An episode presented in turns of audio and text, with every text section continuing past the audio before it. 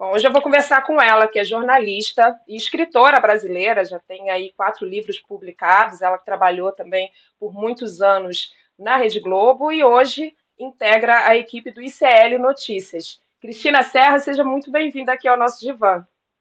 Obrigada, Ingrid, um prazer estar aqui com você.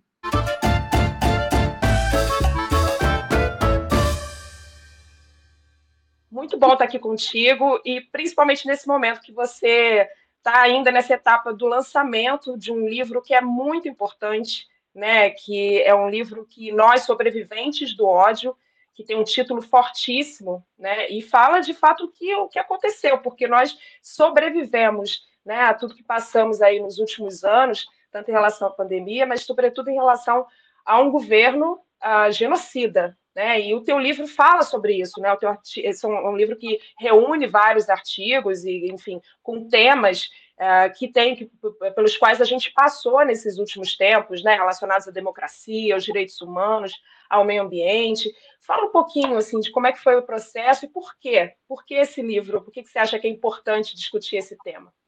É, eu acho, é, sobretudo, Ingrid, que a gente não pode esquecer esse período terrível que nós passamos de quatro anos nesse país, né? Quatro anos em que, em boa parte desse período, nós tivemos que enfrentar dois vírus, dois tipos de vírus. Um durante a pandemia, o vírus da Covid, e outro durante os quatro anos de Bolsonaro, nós tivemos que enfrentar o vírus do ódio disseminado por ele praticamente todos os dias, né? Toda vez que Bolsonaro abria a boca para falar, era ou para atacar a democracia, ou para atacar o povo brasileiro, como ele fez durante a pandemia, né, por ações e omissões, ou para atacar direitos humanos, o meio ambiente, que é um direito humano, inclusive, atacar os povos originários, populações vulneráveis. Então, foi uma epidemia de ódio a qual nós sobrevivemos e a derrotamos né, ao derrotar o projeto de reeleição de Bolsonaro, né? um projeto claramente né, orientado né, por valores fascistas. Há uma grande discussão acadêmica sobre se se deve ou não empregar esse, esse termo em relação ao que foi Bolsonaro. Eu não tenho dúvidas de que o bolsonarismo tem elementos fascistas. É, então, é, felizmente, a sociedade brasileira soube derrotar este projeto nas urnas, mas esse projeto continua aí, esse vírus do ódio ao qual eu me referi, ele continua por aí, né? Ele, ele explodiu é, no 8 de janeiro, né? Aí, a cada uma dessas explosões, ele, ele dá uma recuada, ele já tinha dado sinais de que estava por aí muito ativo, né? Na noite da, do, do dia em que Lula foi diplomado, né? Quando se descobre aquele plano para explodir bomba perto do aeroporto de Brasília, enfim, isso culmina no 8 de janeiro. Então, ele está por aí. E a gente precisa, a sociedade brasileira precisa ter muito cuidado para, é, é, de fato, conseguir isolar esse vírus do extremismo, do terrorismo, né? E por isso o livro, é, para que a gente não perca a memória do que a gente viveu, para que a gente possa, de posse dessa memória, cobrar as devidas responsabilidades, né? e para que a gente, de fato, consiga isolar é, esse vírus do ódio, sendo que o ideal, claro, seria é, extingui-lo. Mas a gente sabe que a sociedade brasileira tem uma parcela da sociedade brasileira, né? É, advoga esses uh, valores da extrema direita, digamos assim, né, é, que se viram representados por Bolsonaro. Mas a gente precisa ter como meta, né, como objetivo, né, se não a extinção né, dessa, desse vírus do ódio, pelo menos que ele seja isolado né, em fragmentos muito restritos, para que a gente possa virar essa página definitivamente e é, voltar ao processo de reconstrução e aperfeiçoamento da democracia, que ainda vai nos tomar muitos anos. Agora, você acha que o que a gente viveu né, nesses quatro anos, quer dizer, a eleição do Bolsonaro e toda essa política de ódio que foi criada em relação a ele, tem a ver com o fato de o Brasil ser algo do campo assim do desmemoriado, no sentido de que o Brasil, por exemplo, a ditadura militar pouco se fez em relação a isso, né? A gente, em relação à América Latina, foi um dos países que menos uh, teve uma legislação ou qualquer ação no sentido de punir né, os torturadores, no sentido de criar uma memória para que isso não acontecesse de novo. Na psicanálise, a gente fala que a memória é fundamental para que a gente possa trazer é, à luz da, da, né, da, nossa consciência aquilo que precisa ser ressignificado. Né? Porque tudo que a gente, a gente, a gente fala que é um recalque, o que a gente recalca, ou seja, o que a gente bota para debaixo ali do tapete, vai voltar como sintoma. Né? Então, você acha que talvez isso tem a ver com o fato do Brasil discutir pouco a sua memória, falei da ditadura, mas também é, de todo o processo até de colonização brasileira, do racismo né, encruado na, no, na, na, estrutura do Brasil. Você acha que tem a ver, é, é essa memória tem nesse sentido uma importância para que isso não aconteça de novo? Totalmente, totalmente. A falta de memória é um componente muito forte, contribuiu fortemente né, para essa expansão do bolsonarismo, né, para que o Bolsonaro, como, como figura né, de referência desses setores da extrema-direita no Brasil, né, é, é, para que ele representasse é, esses, é, é, essa ideologia de extrema-direita. Né? É, eu, eu, você mencionou aí, no caso da ditadura, eu acho que houve um esforço, né, depois de um certo tempo, a gente já estava avançado na, né, na, na, no processo de construção da democracia, houve aquele esforço muito grande, né, muito meritório da Comissão Nacional da Verdade, mas foi um esforço limitado e tardio. Né? Essa, esse esforço de memória como uma vacina, já que a gente está falando de vírus, como uma vacina, para que aqueles horrores da ditadura não se repetissem, esse, esse esforço de memória tinha que ter sido feito logo no, no processo de transição da ditadura para a democracia. Claro, é, não é que esse, não, os horrores é, não voltaram, a gente continua numa democracia. Mas o que eu digo é o discurso de apologia ao que foi a ditadura militar, o discurso de apologia à tortura. Isso não poderia ter voltado, isso voltou com o Bolsonaro. E eu penso que, se nós tivéssemos feito esse esforço de memória da ditadura no processo de transição para a democracia, logo de imediato, né, seria uma vacina poderosa para que a gente não visse hoje pessoas em pleno 2023 defendendo intervenção das Forças Armadas, ditadura, né, e, e, e defendendo, sobretudo, alguém que defende e elogia a tortura e que tem como ídolo um dos torturadores mais bestiais da ditadura, que é o Coronel Ustra. Né? E a gente vê isso, por exemplo, a Argentina fez isso, né? o Chile fez isso muito bem. A África do Sul, quando saiu do regime de apartheid, né? o Mandela fez isso. Né, com, com, nesse esforço de pacificação do país, inclusive, né, saindo do, desse regime de segregação super violento, e fez da seguinte forma: vamos investigar, saber o que aconteceu, mostrar a verdade do que aconteceu para pacificar é, o país, né? Cada país, né, eu estou citando aqui, citei três exemplos, é, é, nem todos passaram exatamente pelo mesmo processo. A Argentina botou ditadores na cadeia. Né? Na África do Sul, foi mais um processo de catarse, de saber o que aconteceu, sem que é, os autores das, das violações de direitos humanos fossem presos. Enfim, a gente viu nuances, mas o que é mais, o que é importante nisso tudo foi o esforço de memória. Olha, aconteceu isso aqui e isso aqui não pode mais acontecer. Isso faltou aqui no Brasil. É um dos componentes do né, que permitiu a, a, a volta do bolsonarismo. Não é o único, evidentemente, há muitas razões, mas é um componente importante a falta de memória Daí esse meu esforço no livro. Deixa eu até aproveitar e mostrar aqui rapidinho, aqui a capa, Nós Sobreviventes do Ódio. Daí o esforço no livro né, de, de manter essa memória viva. Eu tenho dito isso nos lançamentos, inclusive, que eu tenho feito no Brasil, que esse livro é um esforço pra, é, de documentação do que foram esses quatro anos terríveis que nós, brasileiros, atravessamos e, felizmente, conseguimos superar. Muito bom. É, é, doloroso, né? Esse processo é um processo doloroso, como a gente na análise é um processo doloroso você atingir, enfim, consciência em relação a certas memórias que a gente quer deixar para lá, a gente quer esquecer. Né? A nossa tendência é deixa isso para lá, vamos seguir com a vida. Mas a gente sabe que a vida não segue, ou pelo menos não segue, talvez com a leveza, a fluidez e, e, de forma saudável se a gente não debater, se a gente não discutir, se a gente não criar memória. E eu vi um trecho, uma entrevista sua que você fala, em vários momentos eu tive a sensação que o país desmoronava ao meu redor. E muitas vezes escrever foi um exercício dilacerante e doloroso, mas era preciso escrever. Eu acho muito bonita essa tua frase, eu acho que ela fala muito sobre os nossos processos pessoais, como todo mundo está vivendo, a gente viveu um trauma coletivo, né, Cristina? A gente pode falar de um trauma coletivo, a gente pode falar de um estresse pós-traumático, a gente pode falar sobre isso porque foi isso que a gente passou e é isso que a gente ainda está passando.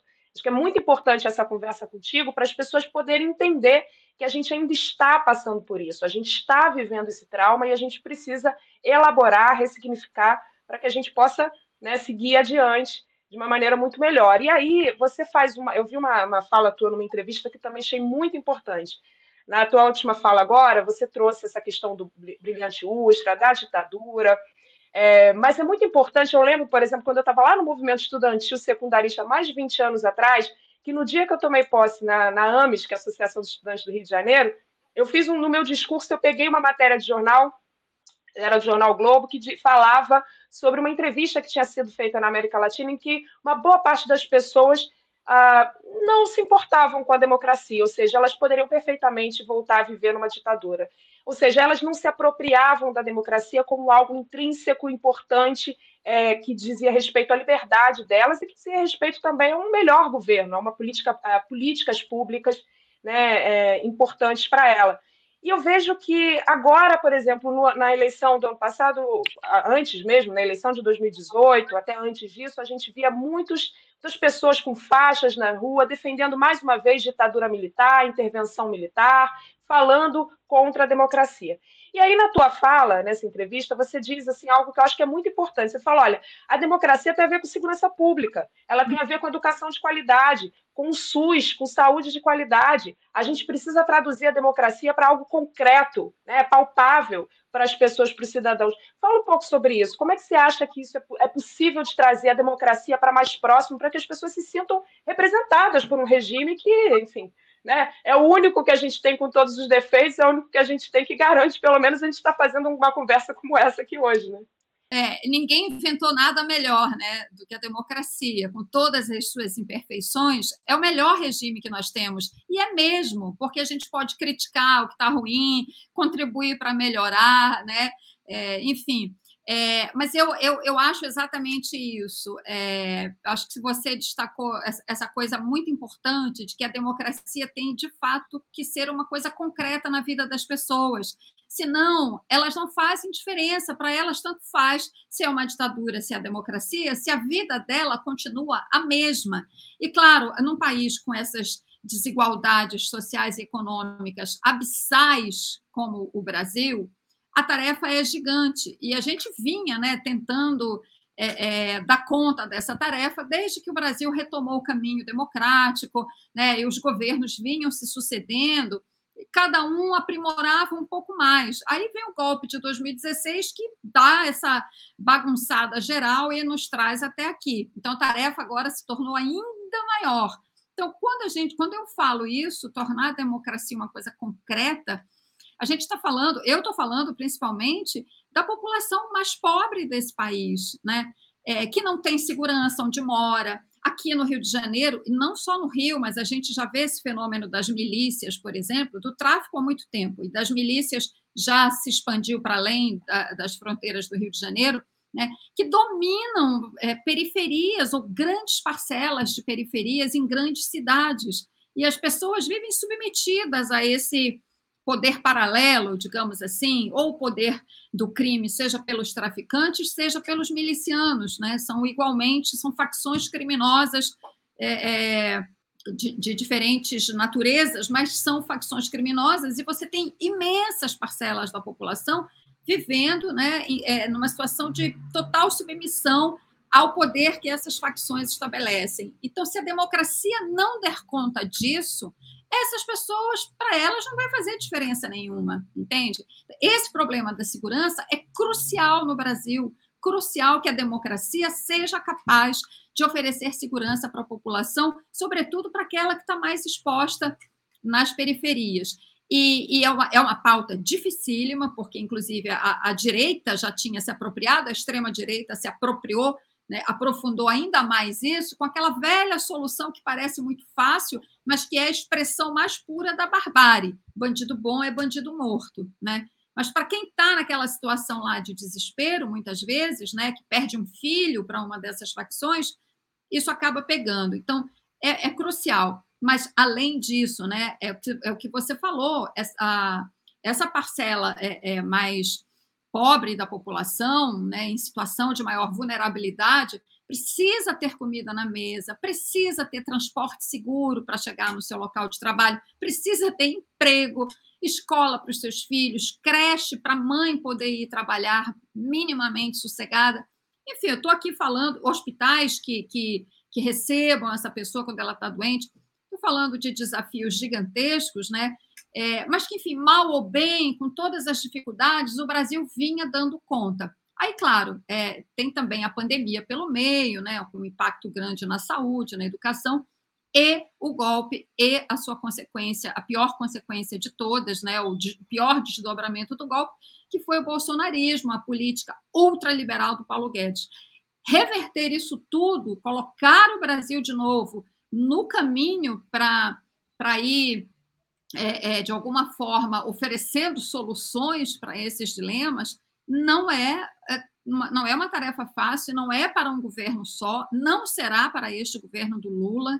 Ele não dará conta de resolver isso tudo. Eu vejo este governo Lula como um governo de travessia, é uma travessia, um, um, uma espécie de arrumação de casa para a gente é, dar continuidade é, e sem nenhuma interrupção é, tentar resolver tudo, tudo isso. Mas, enfim, resumindo, Ingrid, eu acho que é uma questão que os governos, governo federal, governos estaduais e de todos aqueles comprometidos com a democracia, né, é crucial a gente construir essa democracia que dê respostas concretas para quem mais precisa.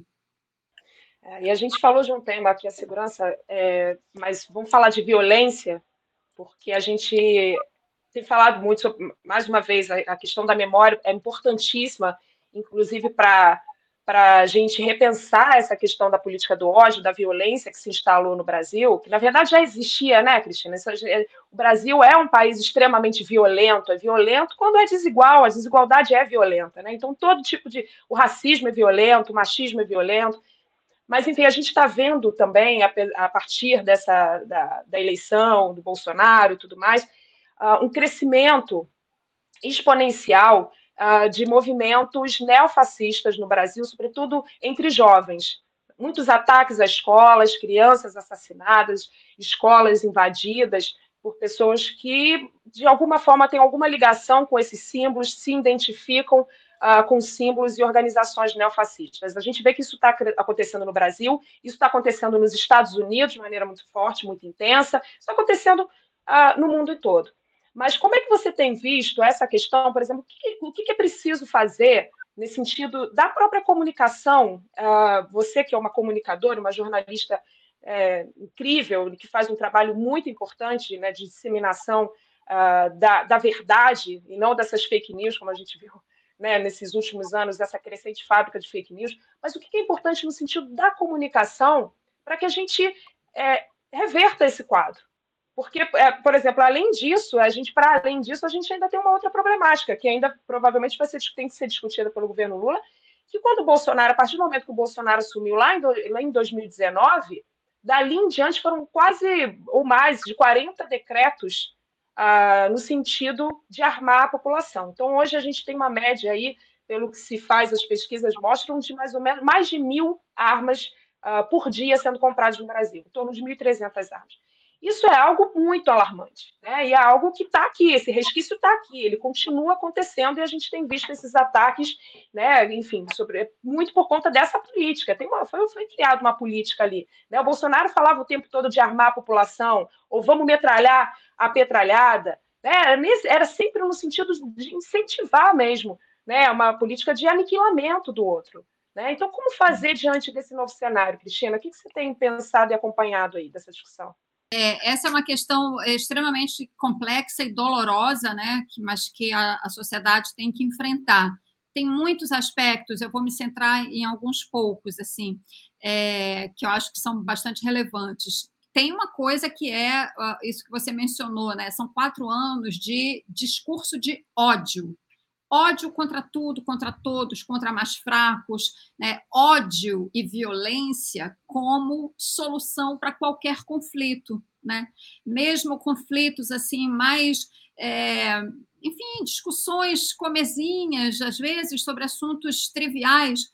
Teve um, tem um caso extremamente chocante recente, né, de uma discussão, uma briga num bar e que aí um homem que se sentiu afetado sai, vai buscar a arma, volta para esse bar e mata algumas pessoas que estão ali presentes por causa de uma discussão absolutamente banal, né? Então essa banalização da violência, né, do uso das armas, enfim, a violência como solução de conflitos foi estimulada né, durante muito tempo.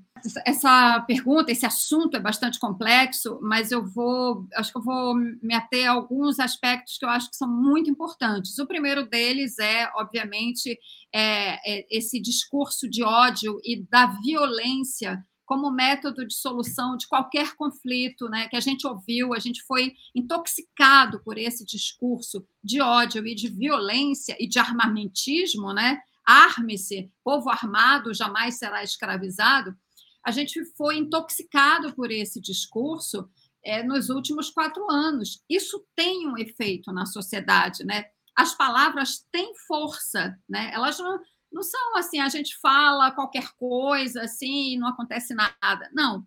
As palavras têm força e houve é, uma havia uma, um, objetivo né, nesse uso sistemático do discurso violento, é, de violência. Inclusive, eu lembro aqui, quando eu falo isso, né, que as palavras têm força, é porque tem um estudioso muito importante, que eu não vou lembrar o nome agora, mas que ele foi um ele foi relator da ONU para alguns processos de genocídio que aconteceram no continente africano especialmente, eu acho que especialmente o caso de Ruanda. Né? Ele investigou é, aquele genocídio, fez um relatório e ele falando sobre o processo que levou ao genocídio, ele fala: palavras matam como balas. Porque antes do genocídio acontecer, há todo um processo de estímulo ao genocídio, de ódio de uma etnia contra outra, né, para estimular o ódio de uma etnia contra outra, até que eh, você consegue desencadear esse processo de brutalidade. Então é isso, palavras matam como balas, e a gente está vendo a consequência disso em inúmeros casos de violência recente que a gente tem visto no Brasil. No caso desses ataques nas escolas, então, você tem assim, a gente já teve outros, outros ataques em escolas mais antigos, anteriores ao bolsonarismo, mas você vê, né, nesses últimos anos para cá, um crescimento, uma frequência maior desses ataques. Então, tem, tem um alerta aí importante, né? Então, tem esse aspecto né, da, da disseminação, da ênfase nesse, nesse, nesse discurso de ódio. Agora, tem também um outro aspecto, que é esse mundo da, da internet que está fora do alcance das autoridades, a deep web, né, como chamam, eu não sou uma estudiosa do assunto, mas sei que existem camadas profundas né, na internet, nessas plataformas digitais, que estão fora do alcance das autoridades, onde o crime se organiza. Né? É, isso em várias partes do mundo, não é só aqui no Brasil. Né? Aquele Estado Islâmico, por exemplo, ele usa a Deep Web, usou durante muito tempo, pelo menos, para promover ataques né, no Oriente Médio. É, na Alemanha, recentemente, foi, foi a, a, polícia conseguiu desbaratar uma organização neonazista que estava planejando todos os seus crimes, inclusive atacar, sequestrar autoridades, né, usando esses mecanismos. Isso, no Brasil, também é, facilita é, que as pessoas, que esses grupos, é, muitos deles, às vezes, inspirados né, no, pelo neonazismo, pelo fascismo, enfim, pelo crime, né, é, planejem esses ataques também, é, divulguem essa ideologia do ódio pela internet. Então, esse é um aspecto que eu acho que as autoridades vão precisar dar conta disso com muita urgência, né? Porque nós estamos falando agora de, de, desses casos nas escolas, assim, teve um semana passada, teve outro agora. Né? Então, é, é, é, muito muito gritante isso, né? essa, essa frequência e, e toda essa violência envolvida. É, agora, como jornalista, eu acho importante a gente fazer uma reflexão aqui. Como é que a gente está divulgando é, esses crimes, né? Essa, esses massacres nas escolas? Né? Eu acho que é, é, claro que não é isso que ocasiona esses, esses ataques, né? São vários fatores, mas eu acho que a propagação deles na mídia, inclusive com as imagens, hoje toda escola praticamente tem câmera, né? E mostra, mostram as câmeras mostram as ações né, do assassino quando ele chega nesses lugares. Eu sei que alguns veículos têm cuidado, congelar a imagem e tal, mas eu, sinceramente, acho que a gente precisa fazer uma reflexão se, ao noticiar esses casos, a gente precisa realmente mudar essa, mostrar, perdão, a gente precisa realmente mostrar essas imagens, porque é isso também o que o assassino quer. Em vários desses casos, se não na maior parte deles, ou em todos eles, né, quando a polícia vai investigar os antecedentes, né, existe esse componente do assassino que quer ser famoso, ele quer ser notado, ele quer aparecer, ele quer ser alguém. Geralmente é uma pessoa, né, é, é, enfim, é, é, de comportamento né, mais fora do padrão, digamos, às vezes pessoas muito introspectivas que vivem naquele mundo digital apenas, né, e querem promover um ato né, de grande reverberação para sair desse anonimato. Né? Então, quando a imprensa noticia e fica falando e falando, falando o dia inteiro e mostrando, ainda que tenha alguns cuidados nessa exibição de imagens, eu acho que, bom, em primeiro lugar, ela faz exatamente o que o assassino queria, que é dar essa fama a ele, e eu acho que também serve de inspiração, digamos assim, para outros, para outros criminosos. Então, eu acho que eu não estou advogando que isso não seja noticiado, mas que seja noticiado de uma forma muito parcimoniosa, né, é, é, com muito cuidado, para que isso não sirva de estímulo, de estímulo a outros crimes é, é como esses. Talvez fosse o caso de é, relatar apenas o que aconteceu, né, mostrar o que aconteceu com as vítimas, evidentemente, é, é preciso entender a consequência de um ato criminoso como esse, mas não mostrar, o, o, o meu ponto específico é não mostrar a ação do assassino. Eu acho que esse é um ponto que, que nós precisamos, a, a imprensa, de uma maneira geral, os jornalistas precisam muito refletir sobre isso. Talvez tenha aí um, um movimento prévio que tem que ser feito, né, Cristina, no sentido. Gente, obviamente tem que se discutir o porquê. A gente teve 20 anos, foram 22 atentados a escolas, e nos últimos seis meses foram nove. Então, alguma coisa está acontecendo.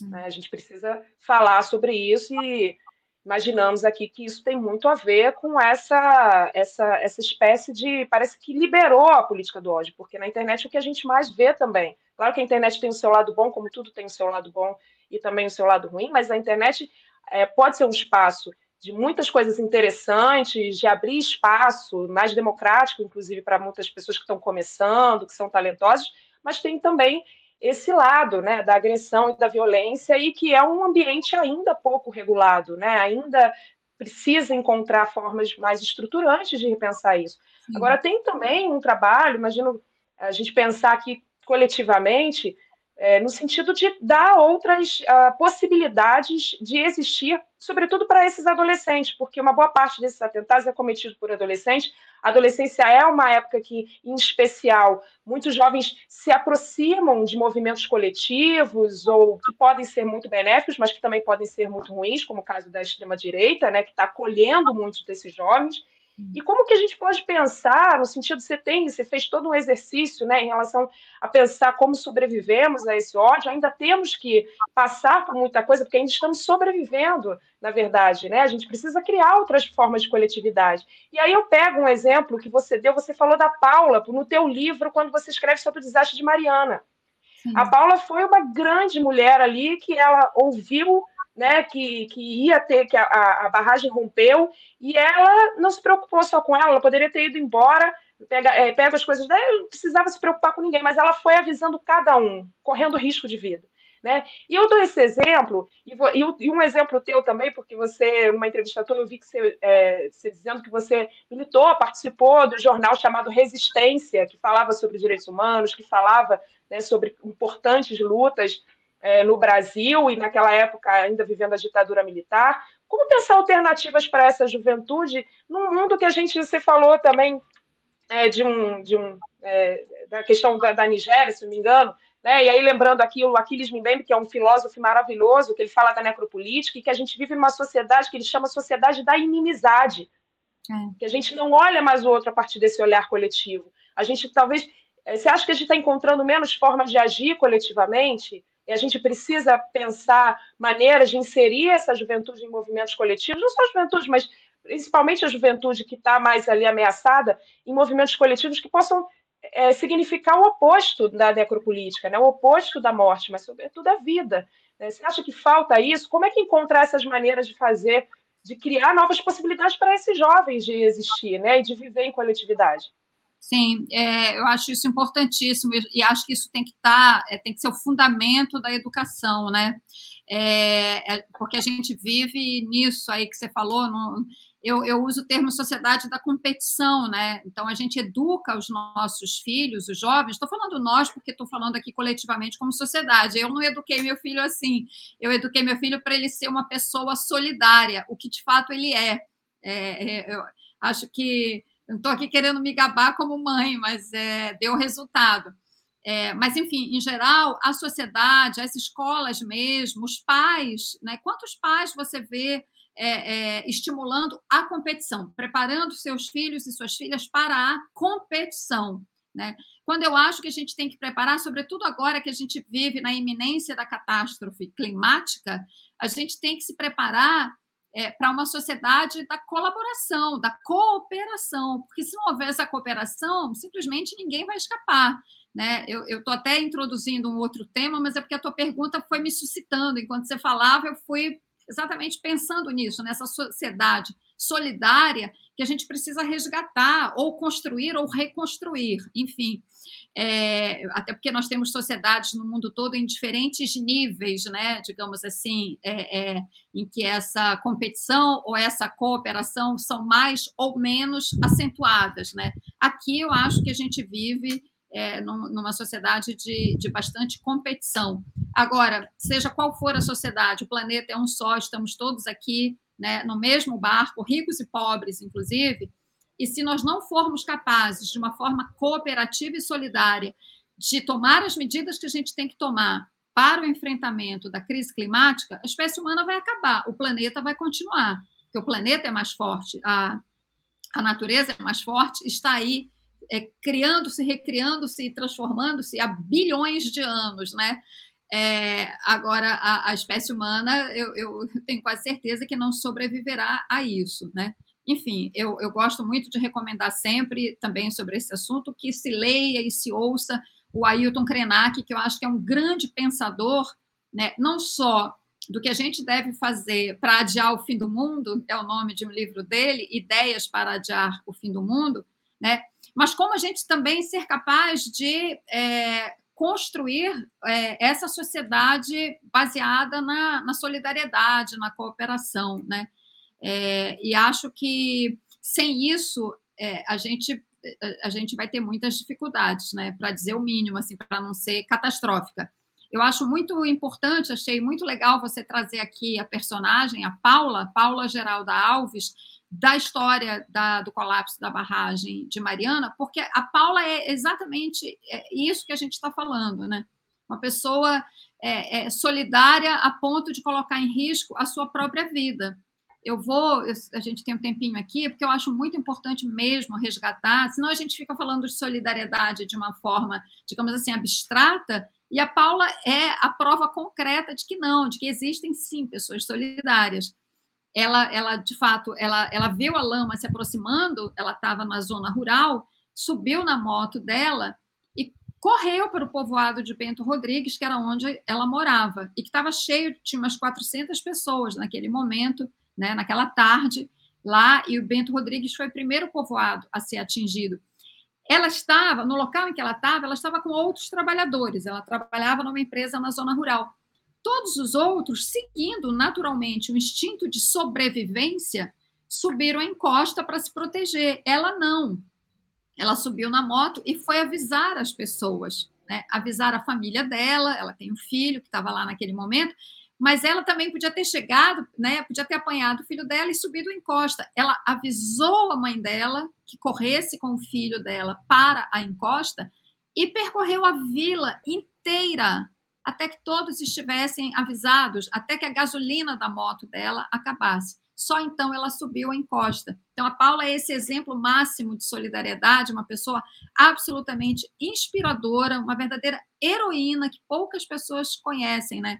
Então, eu acho que é isso, a gente precisa de mais Paulas no mundo. acho que já seria um bom começo para a gente é, construir uma sociedade, ou reconstruir, enfim, né? É, é, e isso tem que ser desde, né, desde pequenininho na escola, né? Muito bom, muito boa a tua resposta. E você, é isso, é falar, porque essa é uma pergunta muito difícil. É justamente, acho que é a necessidade que a gente tem de elaborar sobre isso, de pensar o que, que a gente quer, que tipo de sociedade é essa que a gente vive hoje e que, que sociedade a gente quer para o futuro, né? Isso é um exercício que a gente precisa fazer e é um exercício coletivo, não é um exercício que feito para cada um de nós. É um exercício que a gente precisa fazer de maneira a pensar no outro também, pensar em nós, mas pensar também no outro, como esse exemplo da Paula que eu achei assim belíssimo você trazer isso para o teu livro. Eu achei que é, é, é, é de uma delicadeza, é de uma generosidade ao mesmo tempo, porque você você mostra esse outro contraponto, esse outro Brasil possível. Né, num Brasil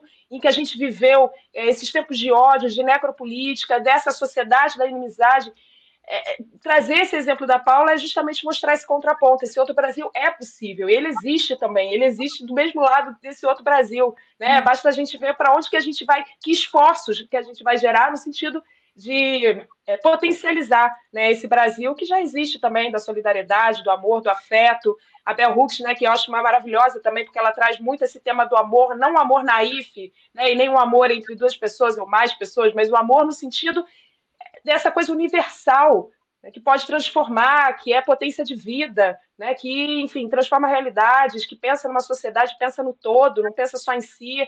E eu acho que você traz também a pauta ambiental, que eu acho muito importante. Né? O meio ambiente, nós somos parte do meio ambiente, ele não está distante de nós, ele não é uma coisa distante. Eu acho que é também esse, esse debate e essa tua luta nesse sentido, você que é do Pará, você vem de uma região amazônica também, que é muito importante trazer essa, essa visão de cosmos, né? Essa visão de unicidade que a gente tem entre todos nós, que acho que é isso que é importante. Eu termino aqui porque acho que você falou belíssimamente bem nessa última tua resposta. Eu quero deixar né, essa reflexão para todo mundo que vai nos assistir, que vai nos escutar no podcast. Essa fica essa reflexão, né, desse mundo que a gente quer e que você, enfim, colocou de uma forma tão, tão bonita, tão delicada aqui para todos nós. Obrigada, Cristina. Se você quiser complementar com mais alguma coisa, também fica à vontade. Não, eu quero te agradecer a oportunidade né, de, de refletir sobre tudo isso, e, e porque eu acho que é isso mesmo. A gente, é, acho que o mais importante, acho que a, talvez o aprendizado mais importante que a gente possa ter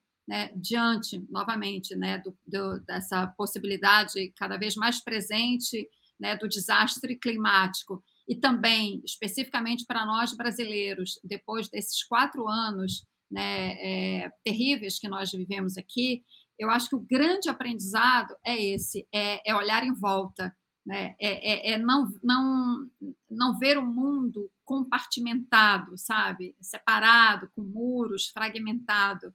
Né, é, as, me, as melhores soluções para tudo são as soluções coletivas. Então, agora o primeiro passo para isso é você realmente conseguir olhar à sua volta, ver à sua volta, né, para entender o problema e, e daí partir para as soluções. Então, eu acho que esse é o grande aprendizado é, de tudo que a gente viveu. E, novamente, é, a gente, para que a gente realmente consiga fazer isso, a gente precisa de memória.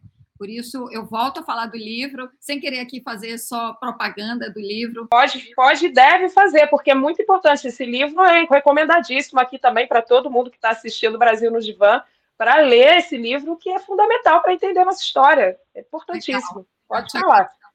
Agradeço demais essa oportunidade. Então, é, foi com essa compreensão disso tudo aqui que a gente está conversando, foi isso que me moveu a, a, publicar o livro, né? Eu falei assim, não, a gente precisa desse esforço de memória. Eu sei que é doído, eu sei que é doloroso. Né? Aquilo que você mencionou numa das suas perguntas, é, é quando eu escrevi algum desses artigos, foi igualmente doloroso para mim, né? É, e também, como você disse, a gente ainda está processando tudo isso que a gente viveu. Né? O impacto emocional e mental de tudo que nós vivemos, dessa combinação de pandemia, né, de vírus da Covid com vírus do ódio, é uma coisa que a gente vai ter que elaborar e processar ainda por muito tempo. Né? É, então, eu sei que é doído e, e que é, é, é compreensível que a gente prefira, às vezes, ah, eu não quero saber disso, já passou. Só que se a gente não, não enfrentar essa memória dolorosa, né, a gente vai achar que passou, mas de fato não passou. E em dado momento lá na frente, isso volta, e volta de uma forma pior, mais forte, enfim. Então, a gente precisa passar por, por esse processo de memória, de reflexão, porque é isso que vai nos levar, de fato, a uma superação e a virar a página disso, e a, e a realmente, é, um dia, a gente conseguir construir essa sociedade é, solidária, generosa, que eu concordo inteiramente com você. O Brasil é a Paula, sabe? O Brasil não é Bolsonaro. O Brasil é a Paula Geralda Alves.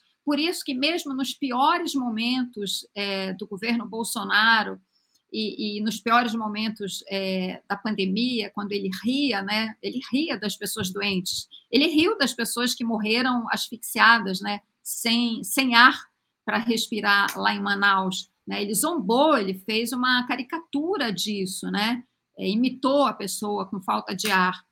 É, aquilo era tão doloroso, tão doloroso, mas mesmo nesses momentos mais difíceis, eu sabia e sei, né, porque tive a sorte de, como jornalista, viajar muito pelo Brasil, né, e eu disse, eu me lembro de dizer em algumas lives, as pessoas me perguntavam, mas como é que a gente vai sair disso? Eu dizia, a gente vai sair a gente vai sair porque o, o povo brasileiro é, o povo brasileiro vai saber dar essa resposta, é muito forte, é muito solidário, é muito generoso e vai dar essa resposta.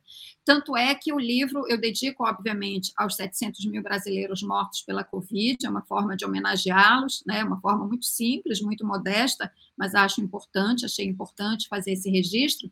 E dedico ao povo brasileiro, que foi quem derrotou o bolsonarismo nas urnas né? É, então, esse é o povo brasileiro. Eu, eu, não tenho a menor dúvida, Ingrid, é, em que pese tudo que a gente viveu, a vocação do Brasil é ser um país democrático e inclusivo. Né? Isso não é uma fé baseada assim apenas num, num otimismo abstrato. Né? É baseado em tudo que eu conheço do país, em tudo que eu pude ver, experimentar, viver, né? escrever como jornalista sobre esse Brasil imenso, esse país incrivelmente generoso e solidário que nós temos e que é mais forte do que qualquer projeto de extrema direita. O Brasil é muito maior e melhor do que isso. E foi com essa certeza que eu escrevi esse livro, Nós Sobreviventes do Ódio. Enfim, que eu espero que que eu tenha, que com ele, com o livro, eu ajude as pessoas, né, os leitores, a refletir sobre tudo que a gente viveu e tudo isso que a gente conversou aqui nesse papo incrível e muitíssimo obrigada. E eu, desculpa por falar muito, você deve ter notado que eu falo muito. Mas Imagina, muito... você... Não, tudo que você falou é importantíssimo e esse espaço aqui fica aberto para você também, sempre que você quiser voltar. Foi de fato um papo incrível, então é, peço que as pessoas, todo mundo compartilhem também, né? Assistam Brasil no Divã no canal de Carta Capital no YouTube, também está em todos os podcasts, os principais podcasts, e conheçam mais desse livro incrível, então leiam também Sobreviventes nós sobreviventes do ódio, que com certeza é um debate importantíssimo, a gente precisa fazer. Né? Por mais doloroso que seja, né, Cristina? A gente precisa fazer. Mas agora menos doloroso, talvez, né? A gente tá, a gente já está caminhando, só o fato da gente ter se livrado nessas eleições, isso realmente tirou um peso muito grande das nossas costas e agora abre espaço para a gente pensar esse Brasil maravilhoso da Paula, da solidariedade, do amor, enfim, de tudo que você falou brilhantemente aqui. Então, fico muito feliz com esse papo. Obrigada, Cristina, por ter aceitado aqui estar com a gente, conversar aqui no nosso divã. E é isso, acompanha a gente. Toda quinta-feira, 11 horas, um episódio novo. Obrigada. Tchau, tchau.